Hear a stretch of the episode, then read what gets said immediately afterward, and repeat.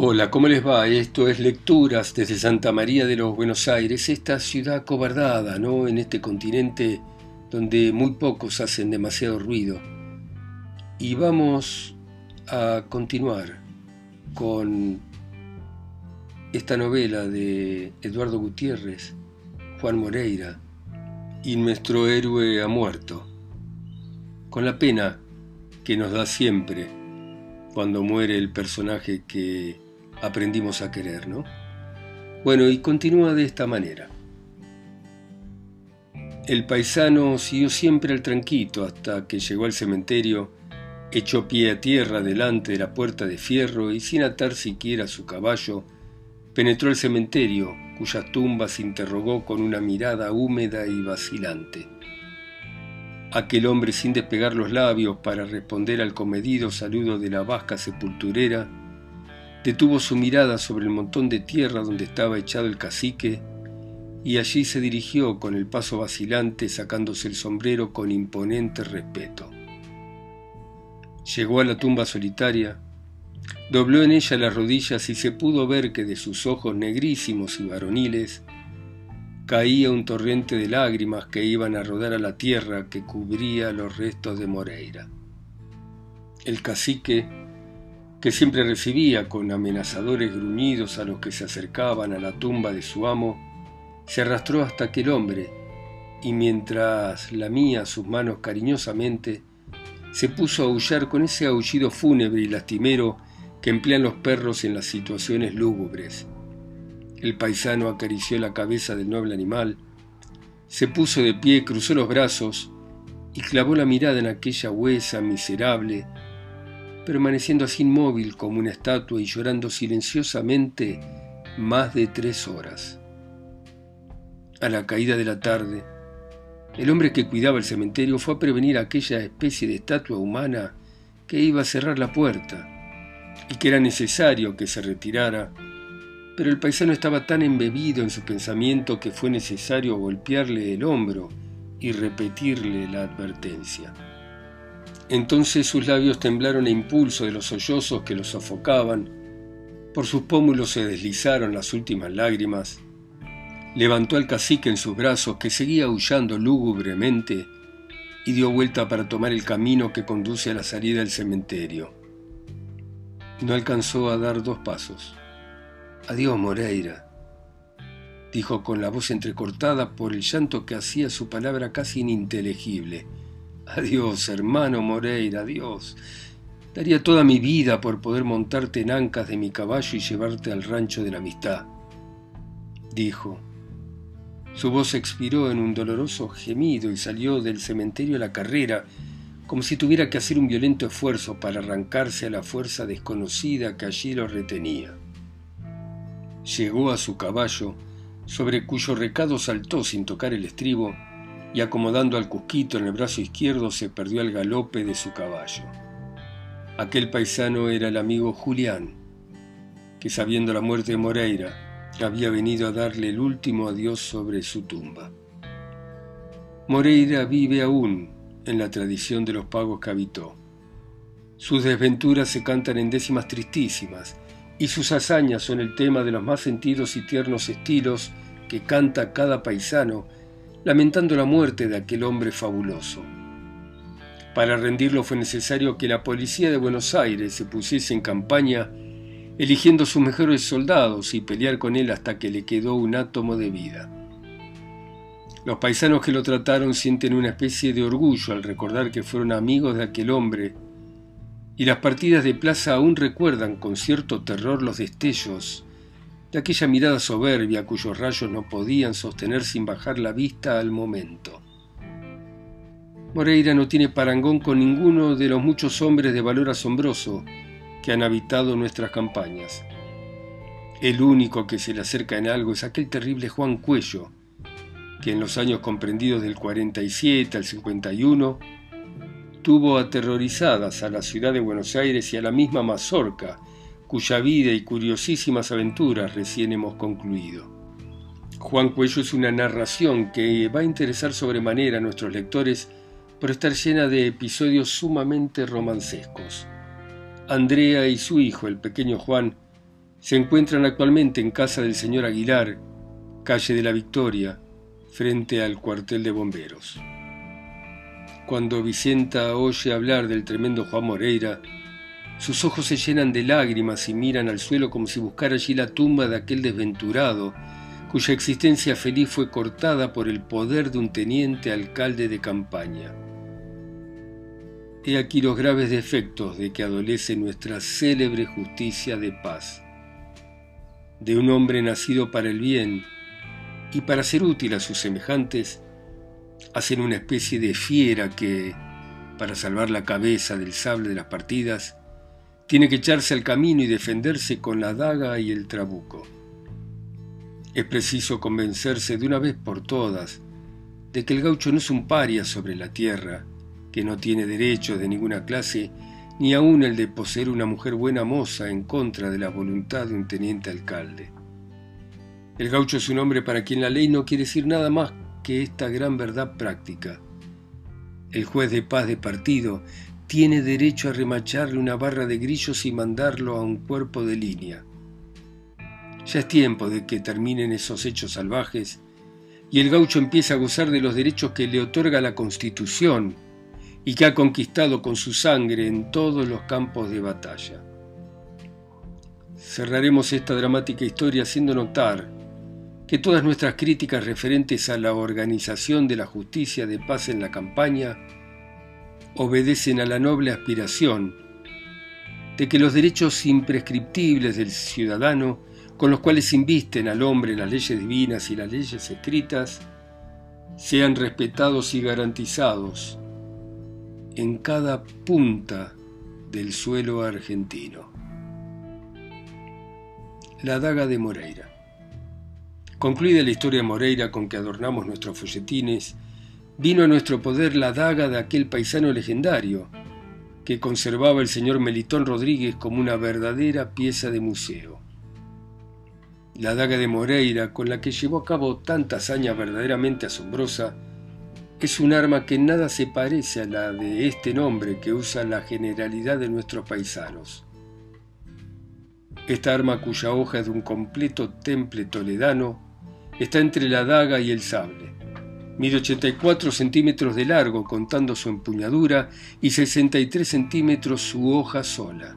El ancho de la hoja tiene cerca de la empuñadura como 4 centímetros y gradualmente disminuye a medida que se aproxima la punta hecha como su filo destruido ya con una lima. La empuñadura de plata maciza, con algunas incrustaciones de oro y llena de delicada obra de cincel, pesa 25 onzas la forma de esta empuñadura es digna de estudio, pues a ella sin duda debe Moreira la rara suerte de no haber sido herido nunca de hacha. La S con que los paisanos adornan las empuñaduras de sus dagas le sirve para proteger su mano derecha de los golpes de hacha que con tanta maestría barajan. Esta S hace converger todos los golpes de hacha en su parte saliente, pero en su parte entrante fácil, muy fácil, que los hachazos resbalen yendo a herir el pecho del que le agrime. Moreira había corregido este defecto con increíble inteligencia, colocando en su daga una gran U en vez de la S vulgar. De este modo había resuelto el problema de hacer converger a la curva de la U todos los golpes de hacha sin riesgo de su cabeza, de su pecho y de su mano, aunque exponiendo a la fuerza de los mismos hachazos a la U que se ve rota y soldada en varios puntos. El filo de esta arma curiosa bajo todo respecto está lleno de melladuras, una de las cuales penetra como una línea en el centro de la hoja y que el capitán Varela supone ser un hachazo que él le tiró en la última lucha que sostuvo aquel hombre excepcional y que paró con aquella parte del filo de la daga, golpe en que se quebró su propia espada. Conociendo el peso y las dimensiones de esta arma, se puede calcular la prodigiosa fuerza muscular de aquel hombre, que sin la menor fatiga combatía con ella tan largos intervalos de tiempo. Esta daga es la que usó Moreira por lujo primero y por necesidad después, siendo la misma que le regalara Adolfo Alsina y a la que no hizo otra modificación que la de la S cuando confió a ella la sola defensa de su vida. La daga de Moreira es digna de figurar en un museo al lado de la espada del Cid o cualquier otra arma histórica que simbolice un brazo de extraordinaria pujanza y un corazón de temple espartano.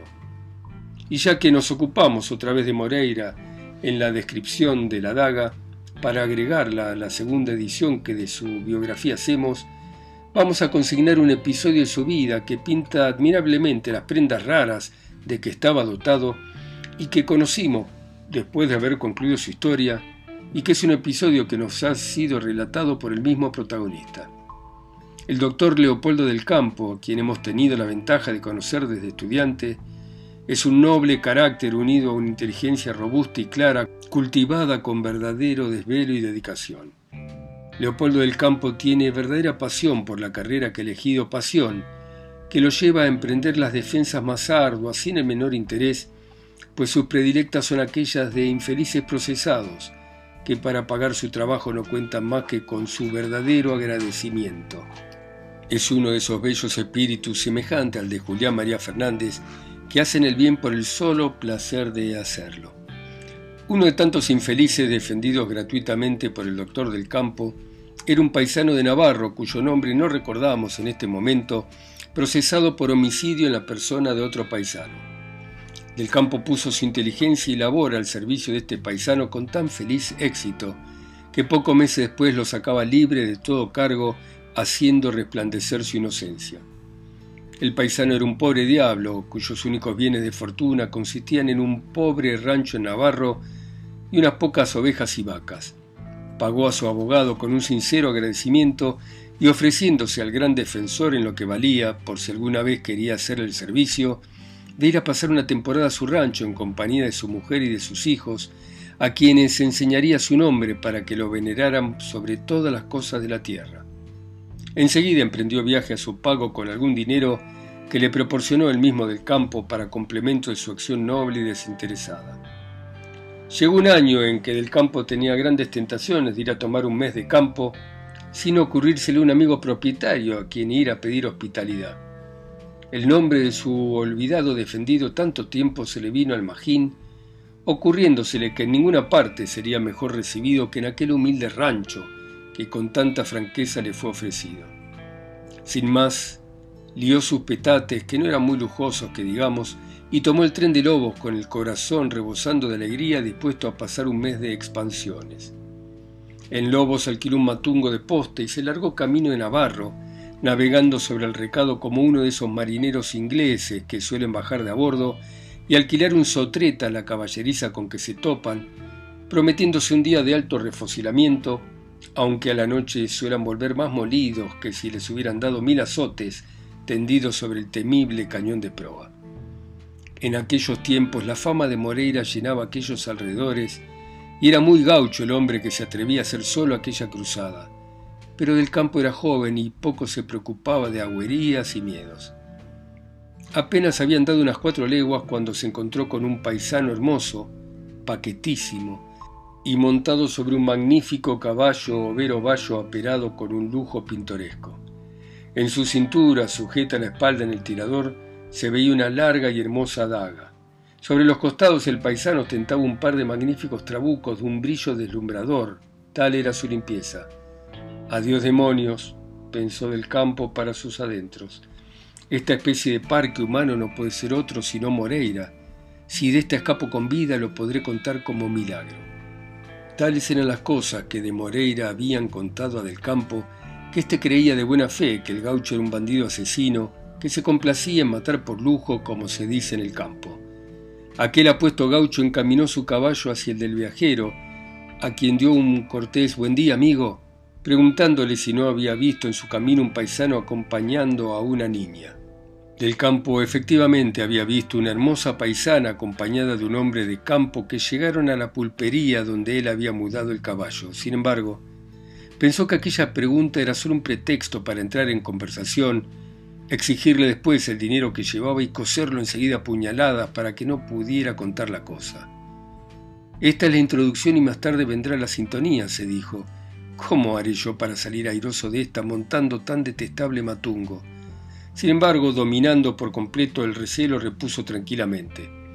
Efectivamente, paisano, Al salir de la pulpería donde mudé caballo, llegaba un hombre acompañando a una mujer bastante hermosa, pero no sé si siguieron o si se quedaron allí. Esos tienen una larga cuenta que ajustar conmigo, repuso el gaucho tomando un aspecto sombrío. Y usted, amigo, añadió, que parece pueblero, ¿a dónde le va tirando tan mal montado en ese flacucho? Del campo creyó inútil ocultar el objeto de su viaje, así es que mirando al gaucho con una mirada inteligente le contó el objeto de su viaje improvisado. Voy a casa de Juan Almada, dijo. Hoy conocemos el nombre del gaucho que había olvidado. Yo lo defendí y lo saqué libre cuando estuvo preso y como él me ofreció su rancho lo vengo a visitar. Es verdad, dijo el gaucho quedando un poco pensativo. Mío Juan el Chico, lo llamaban así para distinguirlo de Moreira, conocido por Juan el Grande, mató a uno, según decían, dándole dos puñaladas, y por eso lo mandaron a Buenos Aires para fusilarlo, según dijeron en el juzgado. Pero yo tuve la suerte de defenderlo, continuó del campo, Probé que era inocente y lo soltaron. Por eso él me convidó a que viniera a su rancho a pasear cuando anduviera desocupado. Al oír estas palabras los ojos de aquel gaucho se dilataron por la más franca expresión de asombro. Posó en el joven abogado su hermosa mirada y preguntó atónito ¿Y usted, mozo, defiende a los hombres que están en desgracia? ¿Usted se los quita la justicia y trabaja para devolver la libertad a los que tienen una desgracia en la vida? Esa es mi misión, dijo del campo, soy abogado. Yo me ocupo de defender a todo hombre que tenga necesidad de mis servicios. Cada uno tiene su oficio. Pero mi compadre Juan es pobre, agregó el gaucho, y habrá tenido que vender todo para pagarle usted. Oh, los gauchos no somos hijos de Dios, siguió lleno de amargura. Hay una maldición que nos acompaña. Se equivoca, amigo, dijo del campo bondadosamente. Aquel hombre me pagó con un apretón de manos y aunque yo también soy pobre, con este franco agradecimiento me considero bien pago. Al oír esto el gaucho se entregó al colmo del más inocente asombro. Miró a Del Campo mostrando una lágrima que brillaba en cada uno de los párpados y tendiéndole una mano le dijo con la voz conmovida por un raro enternecimiento, mientras que con la otra se quitaba el sombrero, Vaya con Dios, vaya con Dios y Él lo bendiga, amigo. Los hombres que se conduelen de las desgracias de los hombres lo merecen todo en esta vida. Dios le ayude en todo lo que usted emprenda. Del campo quedó sorprendido ante aquel raro gaucho que así le hablaba y que había concluido por hacérsele fuertemente simpático. Su asombro fue mayor cuando le vio retirar la mano para enjugar una lágrima. Vaya con Dios, lindo mozo, concluyó aquel hombre. Yo soy Juan Moreira, y si alguna vez necesita de mí, Ocúpeme como si fuera un peón, que seré feliz en servirlo. Mío Juan el Chico añadió es compadre mío, y dígale que Moreira le manda muchas memorias. Y clavando las espuelas en los flancos del overo, se alejó de allí a gran galope. Del campo quedó un momento sorprendido al saber que aquel hombre de carácter tan noble y tan fácil de enternecer era Juan Moreira, el tremendo Moreira. Enseguida taloneó también a su matungo, cuyo galope de ratón de mercado sujetó en el rancho de su amigo cliente a quien narró el encuentro que había tenido.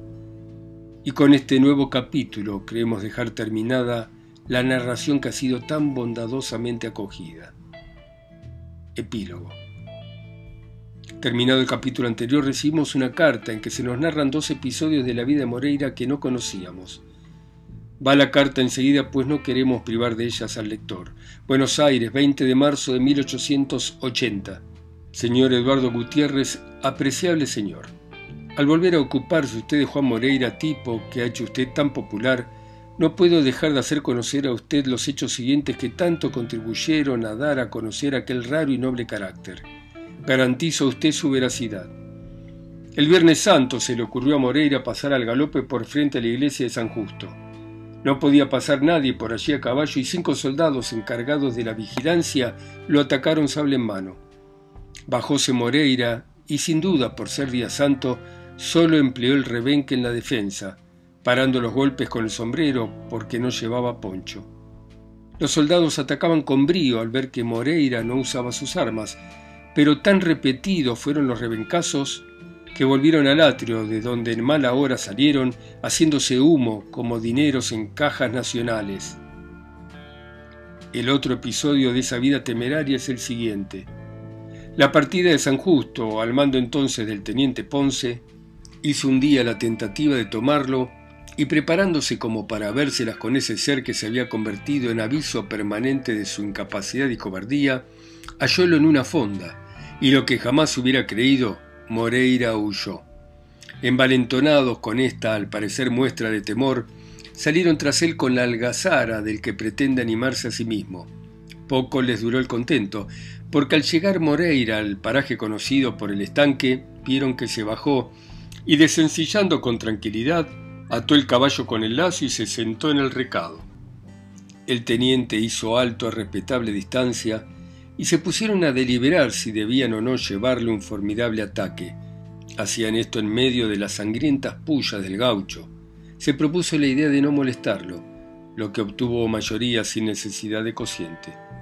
Volvieron a San Justo acompañados por las carcajadas de Moreira. Me es grato hacer conocer a usted estos hechos a los que su inimitable pluma sabrá llenar de ese gran interés que despierta siempre lo interesante cuando está bien escrito. Me repito de usted humilde, Julio Llanos, Chacabuco 464.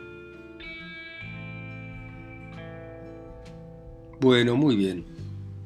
Acá dejamos a nuestro querido Juan Moreira, al que aprendimos a querer, ¿no? Gracias a la pluma de Eduardo Gutiérrez, este escritor argentino, costumbrista, gauchesco, que también escribió otros libros, como Hormiga Negra, Santos Vega y Juan Cuello. Bueno, mañana de vuelta entonces nos encontramos a las 10 en punto, como siempre. Ustedes en sus países, ciudades, continentes, islas o pueblos, escuchando a través de mi voz estos cuentos, novelas, poemas, desde Santa María de los Buenos Aires. Chao, hasta mañana.